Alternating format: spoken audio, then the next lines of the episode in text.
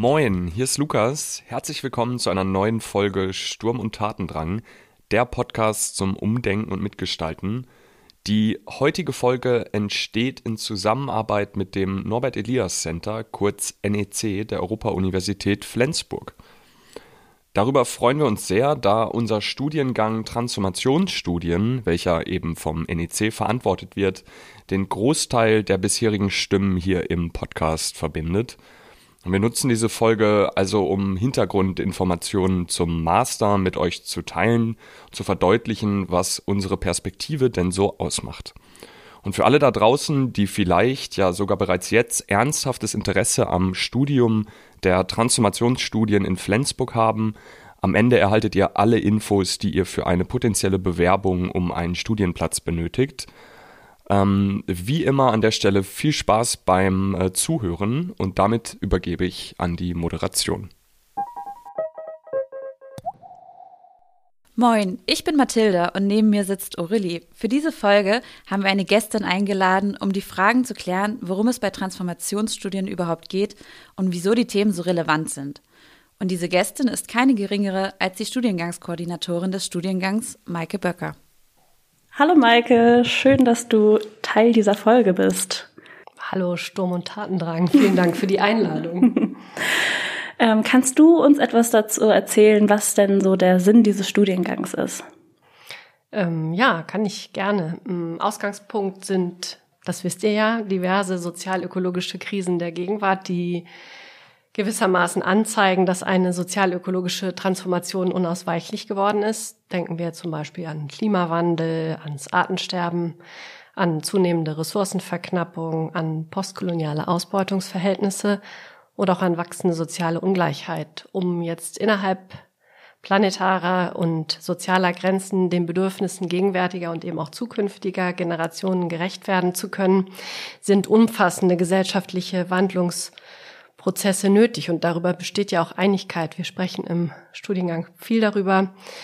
Aber was charakterisiert eigentlich nicht nachhaltige Lebens- und Wirtschaftsweisen moderner Gesellschaften? Wie ist geworden? Was ist? Was befördert eigentlich oder hemmt eine sozial-ökologische Transformation? Und Antworten auf diese Fragen zu finden, damit befasst sich der Masterstudiengang Transformationsstudien hier an der Europa-Universität Flensburg.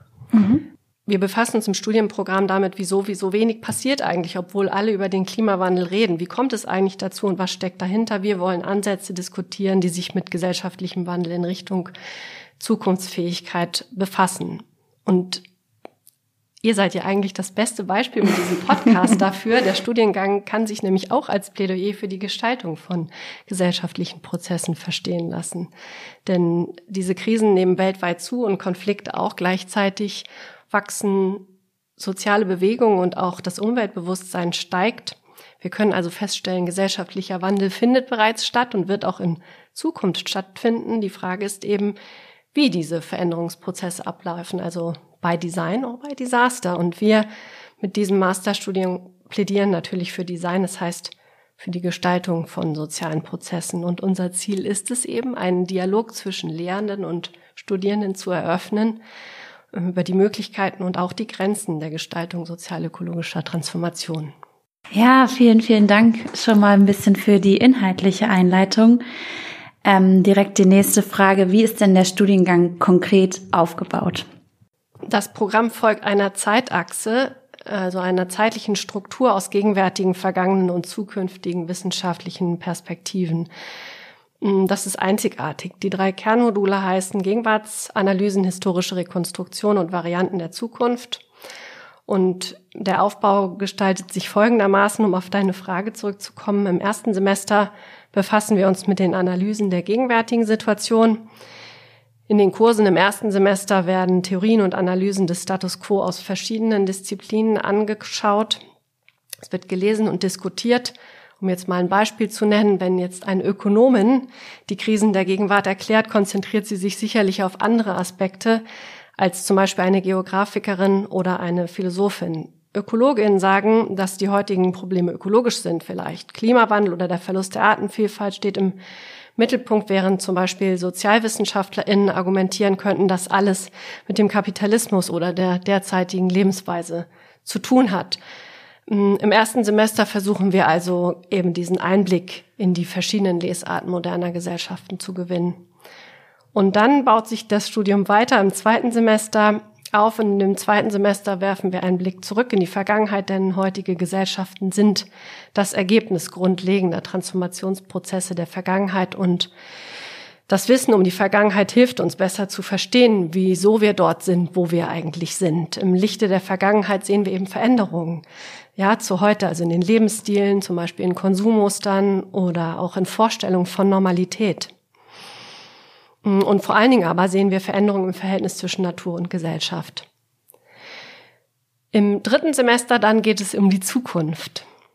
Ähm, Varianten der Zukunft ist der Titel dieses Moduls und hier tauchen wir ein in die Forschung über mögliche Zukünfte und zwar nicht in einem normativen Sinne, also wie stellen wir uns jetzt eine mögliche Zukunft äh, bestmöglich vor, sondern es geht darum, ähm, welche Lösungen für die skizzierten Probleme jetzt anfangs ähm, sozial-ökologischen Probleme der Gegenwart in der Wissenschaft im Moment eigentlich gerungen wird. Also welche Lösungen sind at stake? Hm, zum Beispiel solche wie technologiebasierte Umweltschutz oder Suffizienzpolitik oder die Frage, welche Wendung eigentlich auf der Ebene des Rechts notwendig ähm, wären, um den sozialökologischen Krisen zu begegnen. Und, aber auch aus der Literaturwissenschaft schauen wir, ein Kollege aus der Germanistik zum Beispiel bietet einen Kurs an, in dem Zukunftsvisionen in der Literatur diskutiert werden, sowohl dystopische als auch utopische.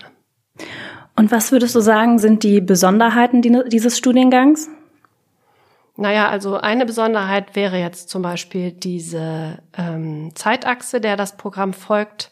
Aber eine weitere Besonderheit ähm, wäre vielleicht die methodische Ausbildung. Ähm, das Programm wird flankiert von einer fundierten methodischen Ausbildung und qualitativer Sozialforschung. Das heißt, man lernt zu forschen, indem man es tut. Also hier werden eigene Forschungsarbeiten angefertigt. Außerdem gibt es sehr wenig Prüfungsleistung im Programm. Das ist auch eine Besonderheit. Ähm, das Studienprogramm umfasst nur sechs Prüfungsleistungen, und zwar eine Hausarbeit, einen Forschungsbericht, eine mündliche Prüfung, eine Klausur, ein Portfolio und vielleicht am interessantesten ein Vortrag und die Organisation einer eigenen wissenschaftlichen Konferenz. Das ist ein sehr vielfältiges Prüfungsprogramm und ich würde sagen, für jede und jeden ist eigentlich etwas dabei. Mm, und ich beobachte auch, dass die Studierenden mit vielfältigen Kompetenzen aus dem Studienprogramm ähm, herausgehen, und zwar nicht nur mit inhaltlichen Kenntnissen, sondern auch mit einer fundierten Ausbildung in wissenschaftlichen Forschungsmethoden und eben auch praxisorientierten Kompetenzen, die es bei der äh, bei vielfältigen Berufen und Anschluss natürlich braucht. Eine weitere Besonderheit wäre noch, dass es ein Studienprogramm ist, was ähm, kleine Gruppen aufweist, kleine Kohorten. Das heißt, es ist eine sehr intensive Diskussion möglich, untereinander auch mit den ähm, Lehrenden. Und äh, last but not least, das ist jetzt schon implizit vielleicht angeklungen, ist ein interdisziplinärer Studiengang. Das heißt, wir sehen uns ähm, einer ähm, gegenwärtigen Krise gegenüber, die nicht monodisziplinär beantwortet werden kann. In der Konsequenz schauen wir aus unterschiedlichen wissenschaftlichen Disziplinen und zwar sind bei uns beteiligt die Soziologie, die Ökologie, Geografie, Philosophie, die Ökonomie mit der ersten Professur für plurale Ökonomik hier in Flensburg, der Germanistik, Kunst, Erziehungsrechts und Medienwissenschaften. All diese Perspektiven schauen ähm, bei uns im Studiengang auf die Inhalte. Das ist äh, ein sehr besonderer Studiengang zu wichtigen Fragen. Eben habt ihr von Studiengangsseite einmal gehört, was hinter dem Studiengang steckt. Aber wie ist es, das tatsächlich zu studieren? Hierzu ein paar Eindrücke. Ich persönlich finde den Aufbau des Studiengangs wirklich besonders, da er für mich sehr stark mit Zeitlichkeiten spielt und da ein stark geschärftes Bewusstsein innerhalb von Transformationsprozessen schafft. Mit der krisenhaften Gegenwartsdiagnose zu starten, dann den Blick im Rahmen der historischen Rekonstruktion zurückzuwerfen, um unter anderem daraus dann Implikationen für die Zukunft zu entwickeln, das finde ich einfach super spannend. Was ich in den letzten zwei Jahren im Rahmen des Studiengangs zudem extrem verinnerlicht habe, ist das Anerkennen und Denken in unterschiedlichen Lebensrealitäten. Beispielsweise vor dem Hintergrund unterschiedlicher Formen der Betroffenheit mit den Folgen der Klimakrise oder unterschiedlichsten Zugängen zur Transformation. Ansonsten habe ich nach dem Durchlaufen der Seminare das Gefühl, mit konkreten Handlungsempfehlungen aller, was bedeutet das für mich jetzt beispielsweise konkret beruflich, auch so ein bisschen im Regen zu stehen. Das lese ich für mich als Arbeitsauftrag äh, aus dem Studiengang heraus, sozialökologische Transformationen in die Praxis tragen zu wollen. Mm, was mir an dem Studiengang gefällt, ist der interdisziplinäre Zugang, also dass er grundsätzlich sehr offen ist für alle Menschen, also auch ein bisschen unabhängig davon, was man vorher studiert hat. Und dadurch werden auch viele verschiedene Perspektiven hier zusammengebracht und verschiedene, verschiedene verschiedene Blickwinkel auf äh, Themen ermöglicht. Und gleichzeitig finde ich darin manchmal auch eine Schwierigkeit, die ich persönlich merke, dass mir dann halt dadurch, dass der Studiengang eben so breit angelegt ist und so viele verschiedene Themenfelder abdeckt, ähm, mir manchmal in bestimmten Seminaren bei bestimmten Themen das Vorwissen fehlt, wo ich das Gefühl habe, dass das manchmal vorausgesetzt wird. Was ich im Kontext des Studiengangs ganz besonders finde, ist vor allem die ähm, Gruppendynamik, weil wir eine super kleine Gruppe sind von so paar 30 Leuten im Jahrgang und ähm, man dann irgendwie zu allen Menschen relativ schnell einen Bezug hat, was total schön ist. Und ähm, dadurch, dass Menschen, die irgendwie Lust haben, sich mit Themen der sozialökologischen Transformation auseinanderzusetzen, dass es irgendwie automatisch zu viel Engagement kommt oder man sieht, wie in was für Feldern sich andere Menschen im Studiengang engagieren und dann ähm, ist, hat eine, auch eine sehr inspirierende ähm, Folge, finde ich. Und außerdem ist das hier ja auch schon der ähm, Startpunkt, wo man sich mit Menschen vernetzen kann, die auch in diesem Feld arbeiten wollen und ähm, für eine nachhaltige Zukunft kämpfen wollen. Und ähm, hier kann man die ersten Menschen dazu kennenlernen. Was ich vorher nicht gedacht habe, als ich hier angefangen habe, Transformationsstudien zu studieren, ist, dass viele lesen und auch, dass viele diskutieren. Also ich habe ja eher so einen naturwissenschaftlichen Hintergrund und das kann teilweise bringt mich das nach wie vor auch äh, in Überforderung, aber es ist auch super spannend und inspirierend, diese neuen Perspektiven durch die Gespräche, durch die Texte mitzubekommen und auch Literatur zu lesen, die ja auf eine Weise schon unsere Geschichte geprägt hat. Also was mir an dem Studiengang besonders gefällt, sind die Menschen. Und ich bin schon sehr dankbar für all die Beziehungen, die ich bisher so aufbauen durfte. Und was an Flensburg halt auch besonders ist, ist, dass wir hier am Meer leben, dort, wo andere Urlaub machen. Und ja, ich freue mich einfach auf alle, die im Herbst kommen, die neuen Babytrafos. Wenn euch der Studiengang nun überzeugt hat und ihr Lust habt, euch zu bewerben, wir haben Maike gefragt, was es für eine Bewerbung zu beachten gilt. Mm, das ist eigentlich nicht so komplex. Es braucht ein abgeschlossenes Hochschulstudium im Umfang von 180 ECTS und eine Regelstudienzeit von mindestens sechs Semestern an einer Universität oder Hochschule. Dann sind 30 ECTS in Geistes-, Sozial- und oder Umweltwissenschaften in diesem Studium notwendig. Und ja, es braucht Englischkenntnisse auf B2-Niveau, die nachweisbar sind, aber die lassen sich im Zweifelsfall auch noch ähm, nachholen. Und wie läuft denn der Bewerbungsprozess da ab? Ähm, als interessierte Personen können sich jetzt tatsächlich schon beworben werden. Seit dem 15. Mai läuft die, der Bewerbungszeitraum, der endet am 15. Juli 23. Das heißt, bis dahin äh, ist es möglich, all seine Unterlagen hier ähm, einzusenden und dann an dem Bewerbungsprozess teilzunehmen. Und gibt's dazu auch nochmal eine extra Infoveranstaltung? Ja, wir bieten am Freitag, den 9.6. Ähm, ab 1 Uhr eine Online-Infoveranstaltung an, die allerdings alle Masterstudienprogramme an der EOF vorstellt. Das heißt, wenn man sich jetzt ausschließlich für diesen Studiengang interessiert, kann man sich etwas später zuschalten. Aber vielleicht äh, sind die anderen ja auch von Interesse. Genau, da kann auf jeden Fall ist nochmal Raum für Fragen und auch inhaltlich werde ich nochmal genauer auf das Programm eingehen.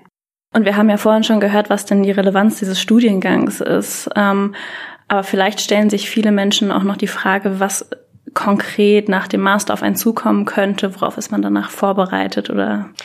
Äh, ich verstehe die Frage jetzt danach, was äh, für ein Berufsfeld ins Auge mhm. gefasst wird oder was eigentlich kann man da anschließend mitarbeiten mit so einem Master in der Tasche.